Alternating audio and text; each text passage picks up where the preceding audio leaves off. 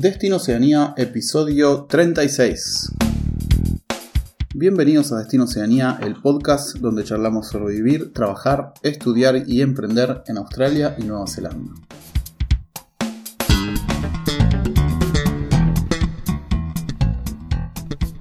Bueno amigos y amigas, bienvenidos de nuevo. Este es el episodio número 36 de Destino Oceanía. Episodio especial, estamos como un viejo amigo y conocido de, de la casa. Pero antes de presentarlo, quería darles la bienvenida y recordarles que, sacamos un ebook gratuito. Una guía para los primeros pasos, en realidad los pasos previos y los primeros pasos para migrar tanto a Australia como a Nueva Zelanda o como ya lo dije, es gratuito, lo pueden encontrar en nuestra página web, está apenas entran, está ahí casi al frente de, batalla, así que mm, nada, solamente un clic dejan su mail y lo reciben. Por favor, lo que pedimos es que nos manden feedback, que nos digan qué les pareció, qué les pareció, qué puede, qué se le puede agregar, porque también lo podemos, pensamos sacar más ediciones. Esto solamente es la primera edición de muchas que van a venir, esperemos. Así que, mm, dicho esto, pasamos primero a agradecer el saludo a Pablo, que nos envió un mail y nos dice, buenas tardes chicos, estuve escuchando su podcast, muy bueno, mucha info valiosa, gracias por eso, la verdad que es el objetivo, darle información de valor a todos los que escuchan y darles como un panorama más personal eh, de, nuestras experiencias emigrando tanto a Australia como a Nueva Zelanda. Así que sin más preámbulo, le doy la bienvenida a Santiago Casenave, nuestro Immigration Advisor oficial. Así que Santi, bienvenido al podcast. Gracias, Pato. Buenas noches o buenos días, depende de dónde estén en el mundo. buenas tardes. Exactamente. Siempre me gusta estar acá, así que gracias por la invitación nuevamente. Gracias a vos, Santi. Siempre es un placer tenerte. Santi estuvo dando vueltas por Argentina un tiempo, estuvo ahí y volvió con todo. Así es, con energía recargada. ¿Cómo estuvo eso? Bien, con un par de kilos más volví, pero bueno, contento, con el corazón contento. Con unos kilos bien disfrutados. Sí, totalmente. valió, valió la pena, sí. Eh, el tema que vamos a tratar hoy con Santi es la validación de títulos internacionales mediante el organismo NZQA, NZQA. Pero antes de ir de lleno en el tema, hay algunas, hay bastantes novedades que se, bueno, estamos grabando hoy miércoles 12 de octubre con Santi eh, y las novedades fueron, creo que salieron entre ayer y el lunes. Creo que fueron dos días seguidos de anuncios. Así que nada, Santi nos va a contar así muy rápido, muy por encima, los, las modificaciones más importantes que van a. que anunciaron.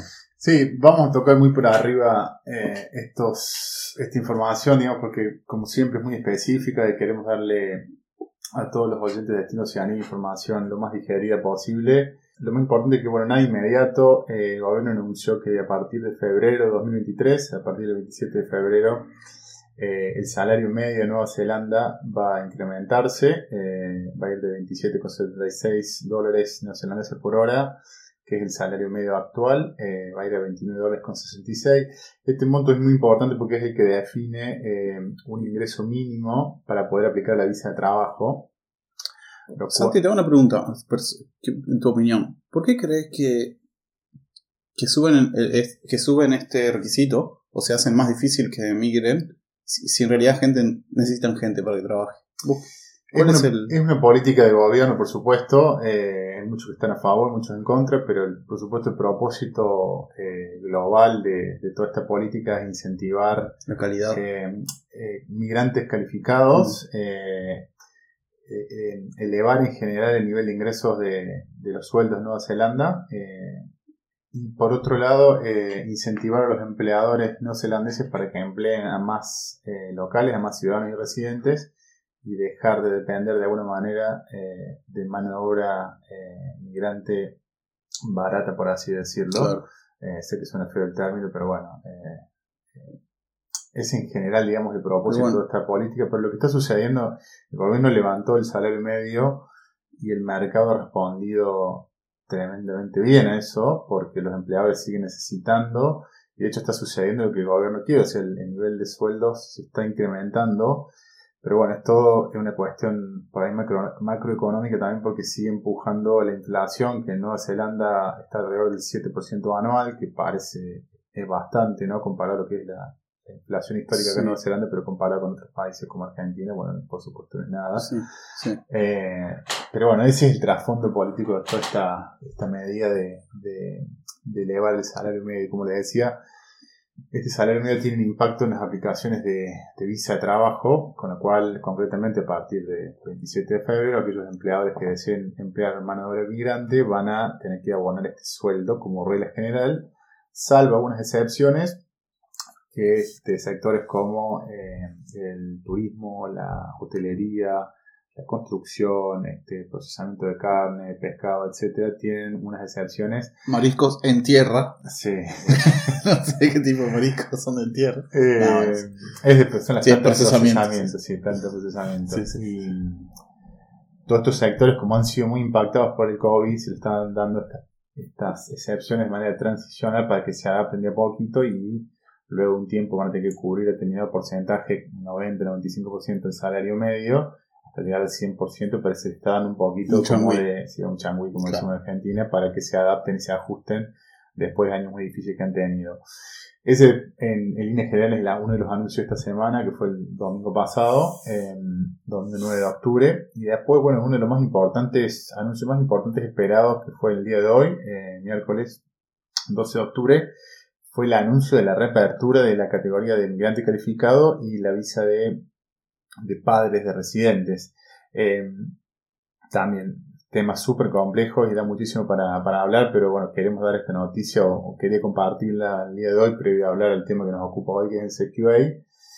Eh, y es muy, muy importante porque le da eh, a los migrantes que ya están en Nueva Zelanda una perspectiva también, una claridad, un poquito más de, información sobre qué va a ser de su futuro en materia de residencia en Nueva Zelanda. Esta categoría la hemos mencionado por arriba en, en otros episodios, está basada en la Skill Migrant Category, eh, categoría migrante calificada, un sistema de puntos en base a diferentes factores y la, la aplicación no puede ser presentada directamente, sino que se realiza una expresión de interés primero. ¿sí? Entonces, esa selección eh, de expresiones de interés estaba suspendida desde el inicio de la pandemia y hoy lo que se anunció es que se va a volver a, seleccionar las expresiones de interés, con lo cual una expresión de interés que selecciona y cumple con la cantidad de puntos puede aplicar a la residencia. Concretamente, entonces todas esas personas que estaban esperando que su expresión de interés sea seleccionada a partir del 9 de noviembre eh, van a volver a ser seleccionadas y el sistema va a, retornar con los con los mismos eh, reglas que existen hasta ahora en materia de política de fondo, la cantidad de puntos y los criterios para sumar esos puntos, pero va a haber una modificación en la cantidad de puntos luego de, de, noviembre y después en 2023 va a haber una revisión integral de la categoría con otro sistema de puntos diferente, pero bueno, de vuelta, es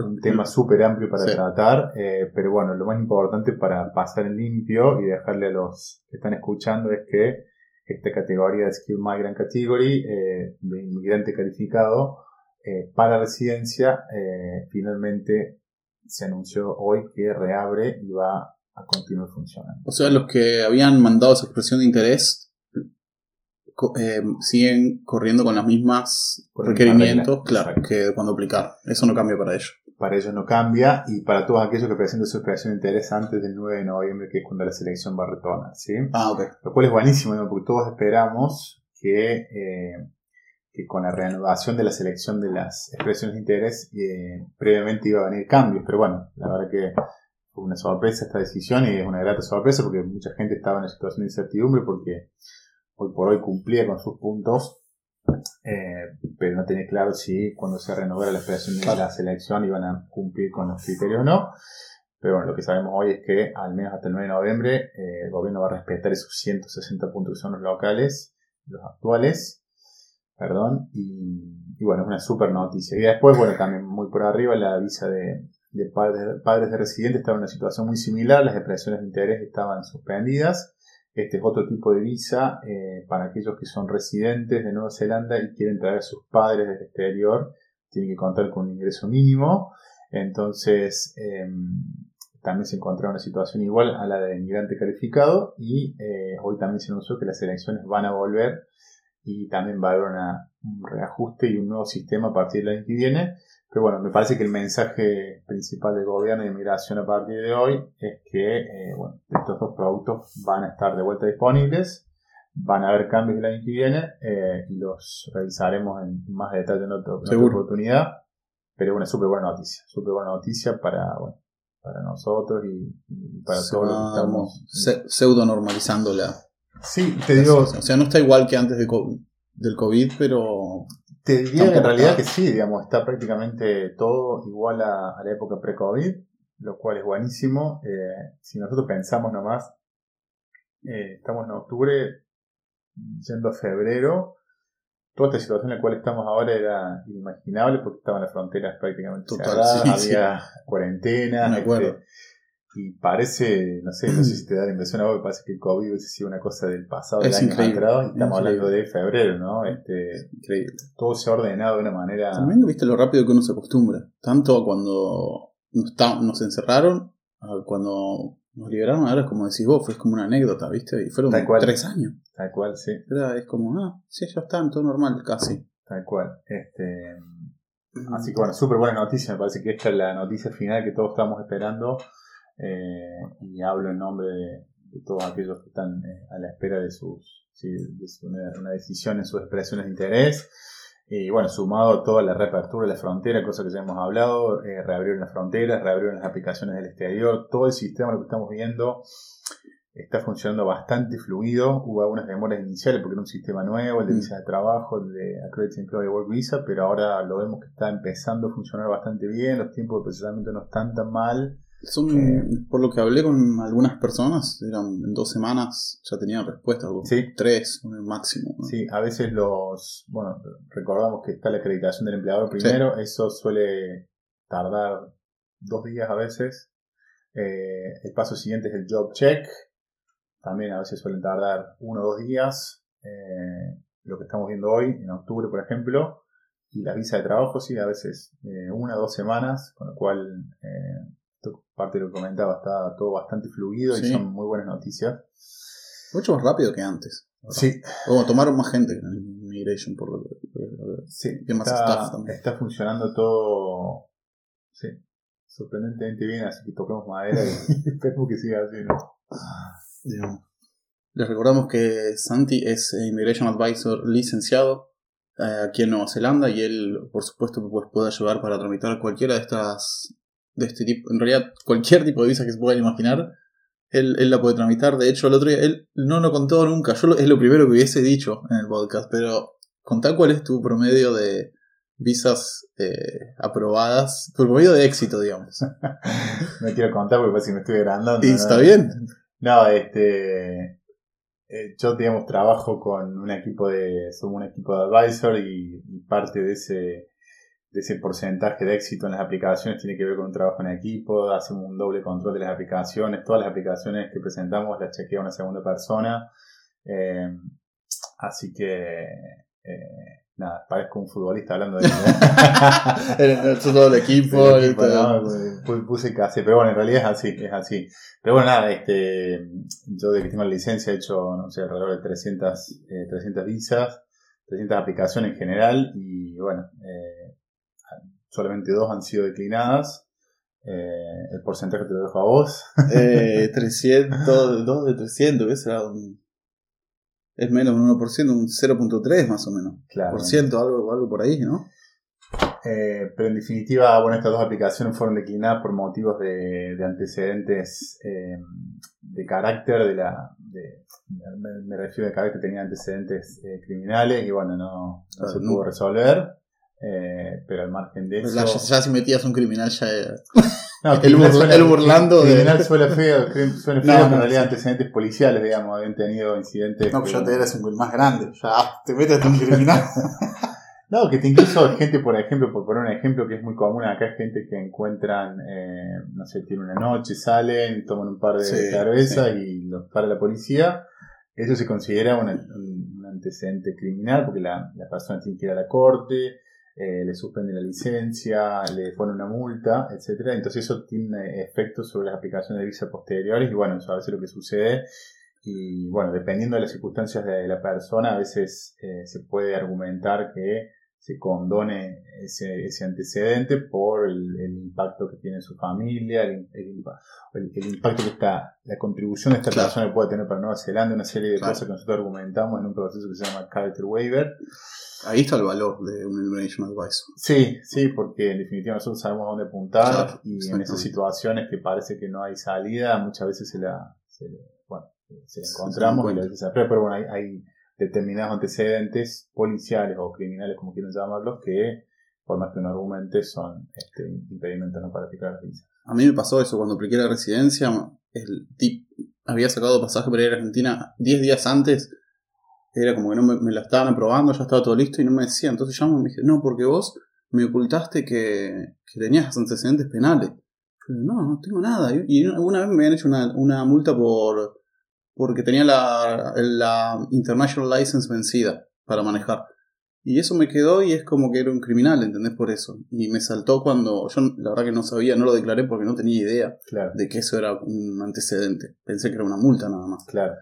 Y mm, nada, no sé, la mina me habrá creído o no sé, y me la aprobaron y me mandaron el sí, a veces muchas veces sucede que por eh, involuntariamente o por, sí, por omisión estos antecedentes no se declaran en las aplicaciones, entonces Inmigración siempre en cada aplicación de visa pide un antecedente, antecedentes policiales en la policía y a veces saltan determinados antecedentes que no fueron declarados, entonces ahí es cuando Inmigración este, contacta al solicitante y le, pide explicaciones de por qué no lo declaró, pero la gran mayoría de las veces se puede brindar una explicación razonable de esa situación, que es lo que habrás hecho vos. y, la verdad. Y también la gran mayoría de las veces la inmigración acepta las explicaciones, pero bueno, de vuelta... Porque tampoco es que había, no sé, robado un lugar o golpeado a alguien, era claro. solamente...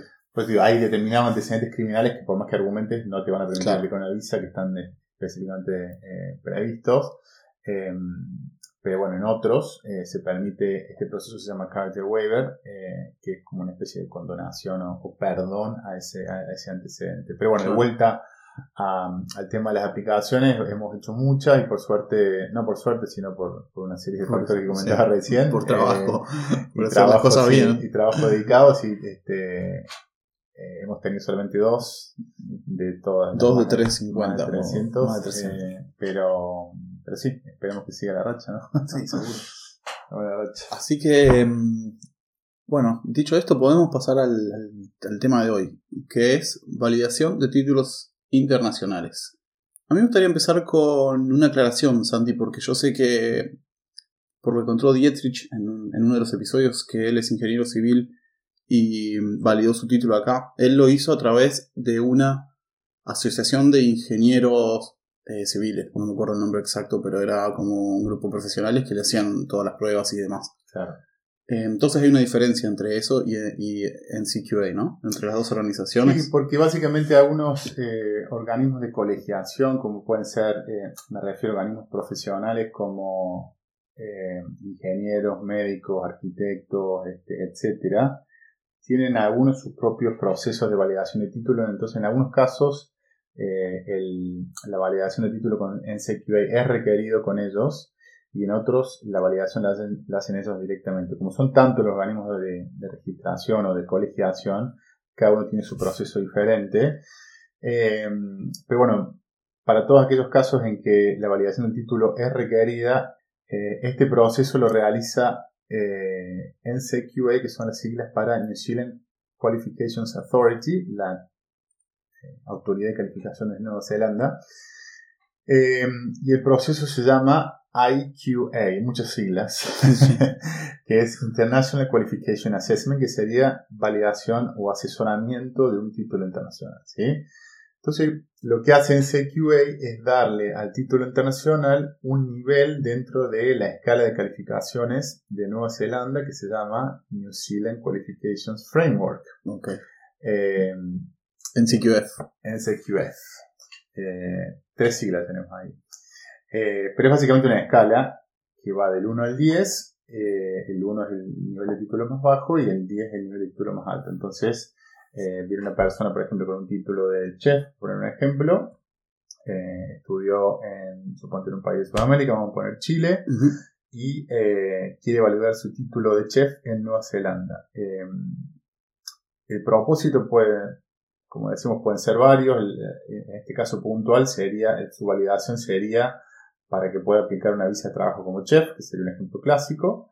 Eh, aunque también puede servirle esa misma validación, eh, no la tiene que volver a hacer para aplicar una residencia y para sumar puntos eh, en su, por su calificación en la categoría de migrante calificado que que Esto ya te queda por vida, obvio, ¿no? Claro, estas validaciones, ya vamos a después ver todo el, proceso en detalle, pero no tienen vencimiento.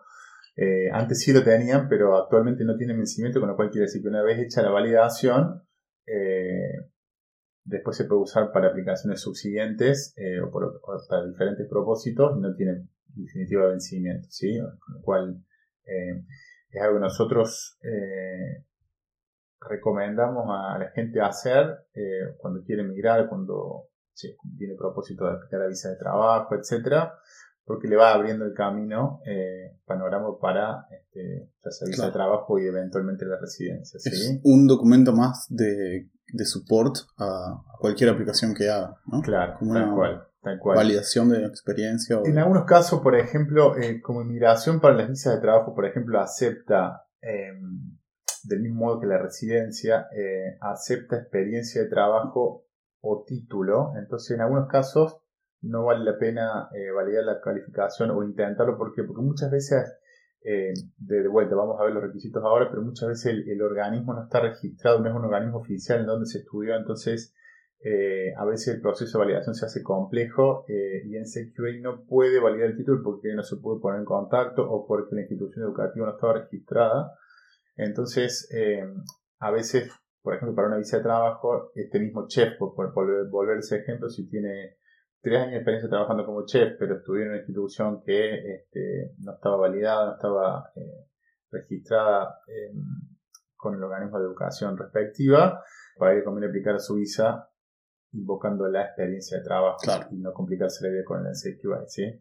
Pero bueno, después de una aplicación de residencia, la validación de título en el CQA suma puntos de por sí sola, independientemente de la experiencia laboral, así que siempre es conveniente tenerla para una aplicación de residencia, por ejemplo. ¿no? Eh, ¿Tiene que ser relacionado el título a lo que vos vas a trabajar? Eh, no, o, no esto es, eh, para aplicaciones de residencia, el título suma puntos por sí solo. Entonces, volviendo a este ejemplo de vuelta, que está bueno el del chef. Carlos. El chef Carlos. Carlos. Carlos, Carlos. Carlos de Chile. Carlos de Chile, por ejemplo, eh, estudió como chef, pero no le gustó la carrera de chef. Claro. Eh, se moría calor dentro de la cocina. Eh, y lo que sea, y encontró un trabajo como carpintero en Nueva Zelanda. ¿sí? Entonces, puede validar su título en CQA y si tiene una oferta de trabajo como carpintero, eso se considera trabajo calificado, entonces va a sumar puntos como, como su trabajo como carpintero, su oferta de empleo como carpintero y a la vez con su título de chef. Claro. Entonces es un buen ejemplo para, para verificar lo importante que tiene la, calificación asesora y validada por ese QA. Yendo el proceso en sí mismo, también se permite, eh, es, muy útil para los maestros también. Los maestros tienen que validar sus títulos si quieren enseñar en Nueva Zelanda también. Y también se usa esta validación de título en CQA en algunos casos para continuar estudios en Nueva Zelanda también. Si uno quiere entrar una calificación de nivel elevado como un máster, por ejemplo, eh, puede uno validar su título previo eh, como requisito de ingreso para estudiar esa, esa calificación. O sea, su título internacional lo valida para estudiar una calificación de nivel más elevado en Nueva Zelanda. Yendo al proceso en sí, eh, en esto soy completamente honesto, mucha gente lo hace por su cuenta.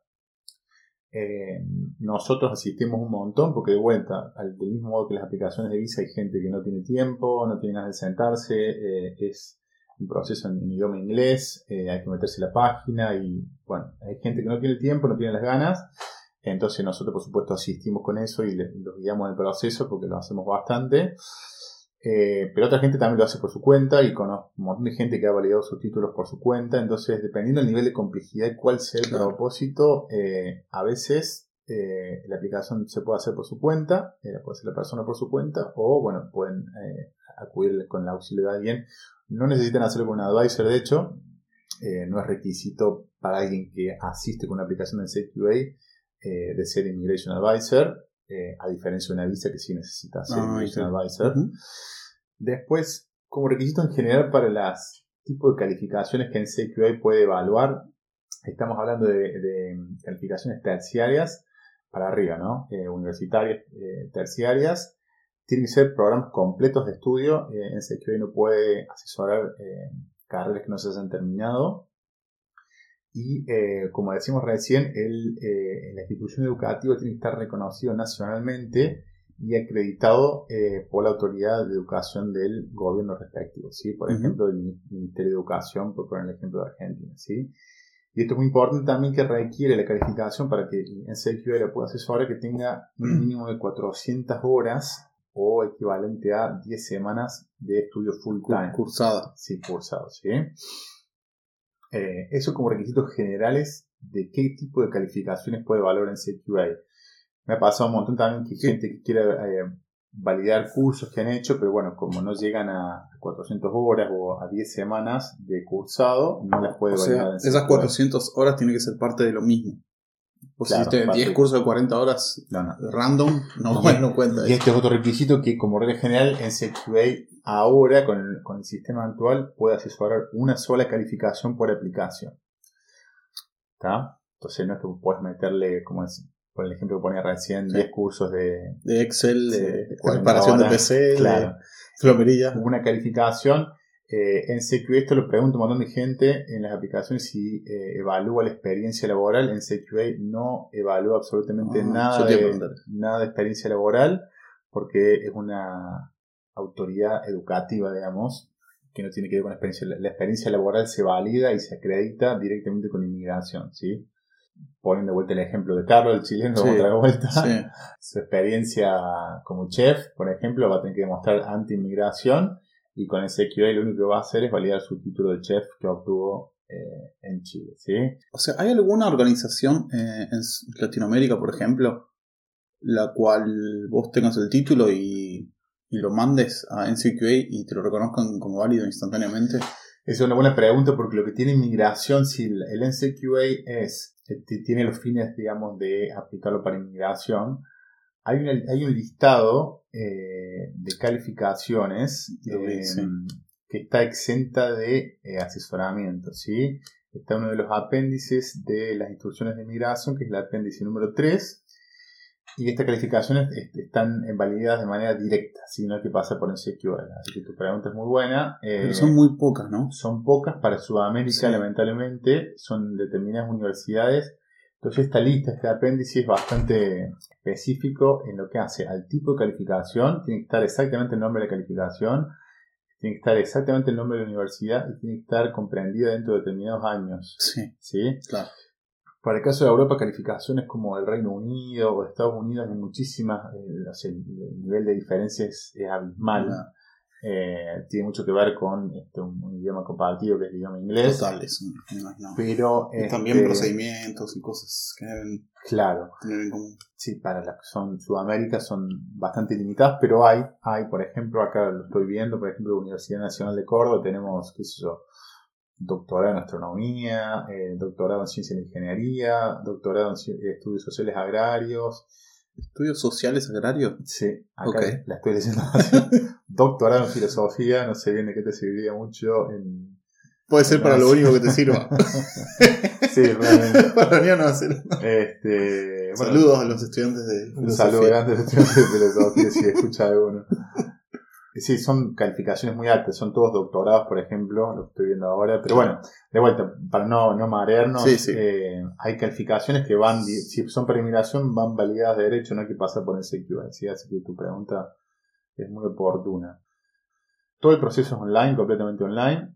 Si lo estás haciendo desde Sudamérica, por ejemplo, mandas todo, tienes que crearte un, un usuario en CQA subís toda la documentación eh, de manera digital, no tenés que mandar un solo papel, se paga por tarjeta de crédito. Eh, ¿Y eh, ahí qué te piden? bueno, ahora supongo que vos lo vas, vas, a hablar justamente, ¿no? Más o menos de qué te pide. En, en materia de documentación necesitas una copia de pasaporte tuya para hacer el usuario. Sí. Y después necesitas una copia escaneada en color del título y una copia escaneada en color de eh, los certificados analíticos que en otros países les llaman eh, escolaridad o concentración de notas. De secundaria, ¿no? No, esto es básicamente como un listado de, de, las materias que cursaste con las fechas y las calificaciones que obtuviste. Okay, okay. En algunos casos en CQA solicita eh, una copia del programa de estudio vigente el momento que vos estudiaste también. No lo pide como obligatorio, pero siempre es bueno proveerlo para que el proceso sea más rápido y en SQL puede asesorar eh, de manera más sencilla tu, tu claro, curso. cursaste estas materias, ah, bueno, son parecidas a las que cursamos acá, listo, todo bien, aprobado en SQL. Es muy importante que estos dos documentos tienen que estar traducidos al inglés de manera oficial, no es requerido como, como obligatorio que esté apostillado o validado, mientras tanto, mientras sea una, una calificación, como decíamos, este, traducida al inglés y, esté la concentración de notas o los certificados analíticos Em, el formulario pide una serie de datos eh, personales, este, fecha de nacimiento, nombre completo, dirección, los datos de la institución educativa. Lo que hace, por supuesto, en CQA con toda esta información, una vez que la aplicación se presenta, es valida todos esos datos directamente, contacta a la institución educativa para cerciorarse de que eh, existe y exista. Si activa. Eh, como toda Nueva Zelanda se toma muy en serio la información fraudulenta o cualquier tipo de actividad fraudulenta. Así que eso es importante tenerlo en cuenta. Y em, en materia de procesamiento tenemos que eh, las validaciones solían tardar 25 días hábiles y ahora de manera interina están entre 3 y 4 meses oh. tardando eso. Pero bueno, hasta que se recomode con el nuevo sistema de procesamiento. ¿sí? Antes de hablar de las fees, quería hablar de algo importante también que tenemos diferentes tipos de validaciones. Eh, está la estándar, que se evalúa una calificación, como decíamos, estándar, como la del chef que mencionamos recién. Después tenemos, se llama Skill Shortage List, eh, son listas de escasez, que es una validación adicional. Entonces, estas listas de escasez suelen tener requisitos específicos para determinadas calificaciones, entonces lo que hace eh, NCQA es asesorar esa calificación internacional contra esta lista de escasez de habilidades, que es una lista de inmigración, ¿sí? Eh, y un ejemplo, por ejemplo, práctico sería de la lista verde, la Green List que se anunció recientemente. Entonces, para determinadas calificación, eh, posiciones, inmigración pide determinada calificación con ciertos requisitos. Entonces, eh, lo que hace este asesoramiento adicional, este Skill Shortage IQA, es asesorar esa calificación contra esa lista específica de escasez. Es un asesoramiento un poco más específico, por ende tiene un costo más alto. Y después también se permite hacer asesoramientos cuando la persona o el solicitante va a enseñar en Nueva Zelanda. Hay un asesoramiento específico que se llama Teaching IQA, que es para los propósitos registrarse con el Teaching Council de, Nueva Zelanda, que es como el organismo de, registración de maestros. ¿sí? Hay otra calificación, eh, perdón, otro um, asesoramiento específico que son para calificaciones previas a 1998, que a mí me tocó hacer solamente uno, que fue un parto.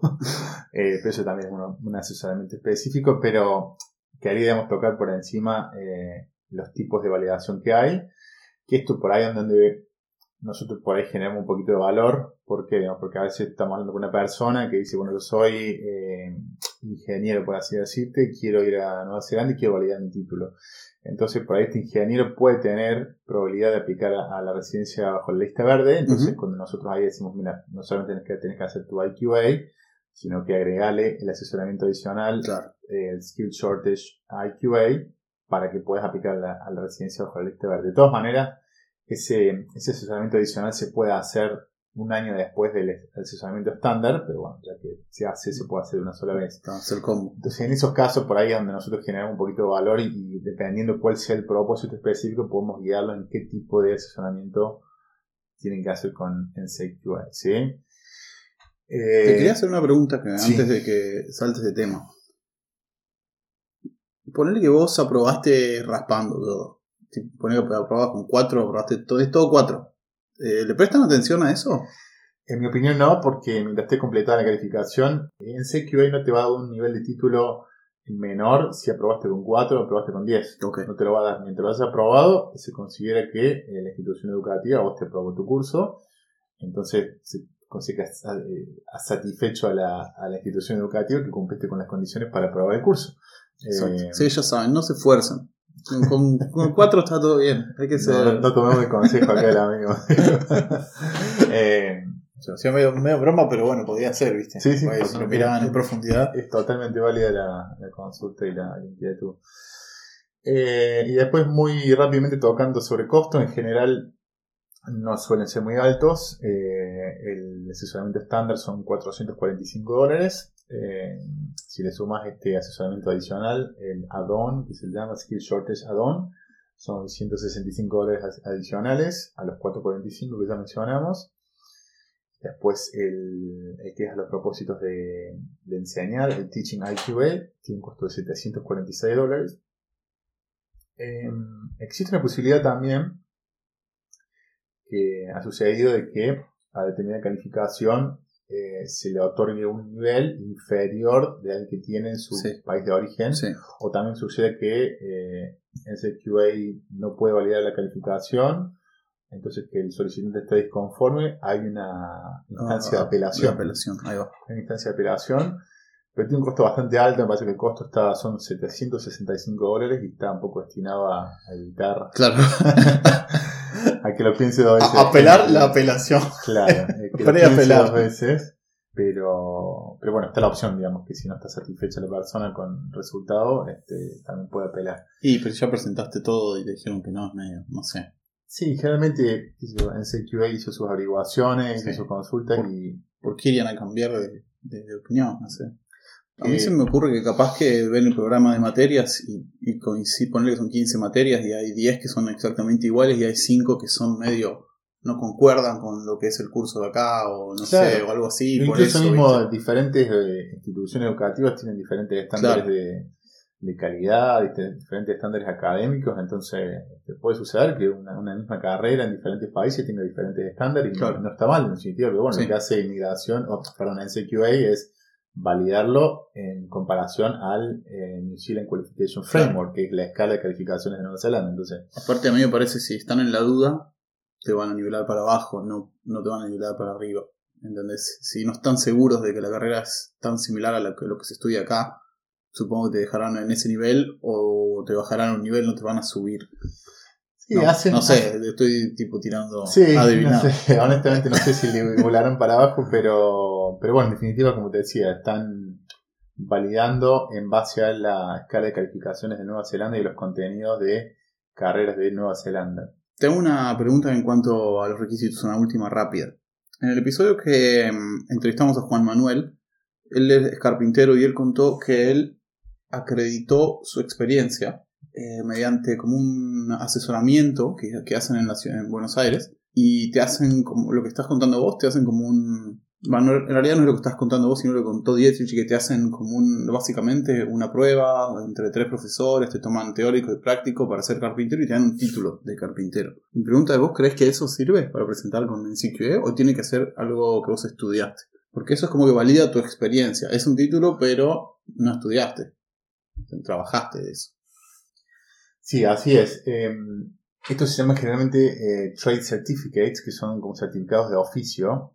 Entonces, como decíamos recién, en CQA no puede analizar eh, o no puede asesorar experiencia laboral, pero lo que hacen estas instituciones es como que validan eh, la, o sea, la institución del exterior, Sí. eh, del, del país de origen, valida la experiencia eh, laboral que la persona ha tenido a través de exámenes y le va, le va dando, este, va aprobando como módulos, en definitiva, luego de lo cual le dan un título, ¿sí? Sí. Entonces ese título es válido, y si bien probablemente no tenga un cursado eh, horario como es un curso teórico, eh, tiene eh, ese trasfondo de que se valida la experiencia laboral aprobando diferentes módulos y se llega a una calificación. ¿tá? Que al final de cuentas no deja de ser una calificación, como decíamos recién, y que se puede validar con NCQA después.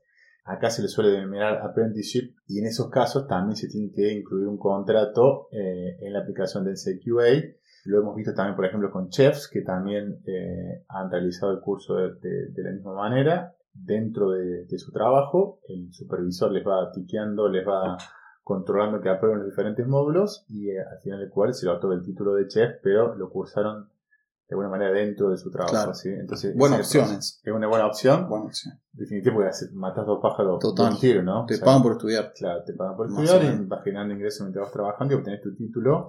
Y este tipo de títulos también se pueden validar, pero para dejar en claro que la experiencia laboral de por sí sola no eh, genera derecho a la obtención de un título con el CQA. Claro. ¿sí? Con Immigration sí te reconocen, pero en CPA es otra cosa. Más orientado a la parte educativa. Claro, tal cual. En definitiva, eh, todo este proceso en CQA, como hablamos al inicio, tiene, tiene muchos beneficios. Eh, de alguna manera abre las, las perspectivas y las opciones acá en Nueva Zelanda, dependiendo de la profesión, digamos, pero tiene, tiene muchísimos beneficios. Y para nosotros, digamos, como en mi caso como advisor, suele ser también una, una, una puerta de entrada. Muchas veces se con- se- la gente se contacta conmigo para validar sus calificaciones y como decíamos recién, eso me permite a mí eh, preguntarles cuáles son sus objetivos, qué quieren hacer y un poco eso guiarlos qué tipo de asesoramiento tienen que hacer y eso muchas veces termina siendo también en alguien que termina aplicando sus visas y, y viniendo a Nueva Zelanda y lo podemos ir acompañando en el camino de, sí, su aplicación de visa. Eh, así que está buenísimo eso. eh, es como una, sí, como una, puerta, una puerta de entrada a todo lo que es eh, el emigrar, a- emigrar, claro, emigrar a Nueva Zelanda. ¿sí?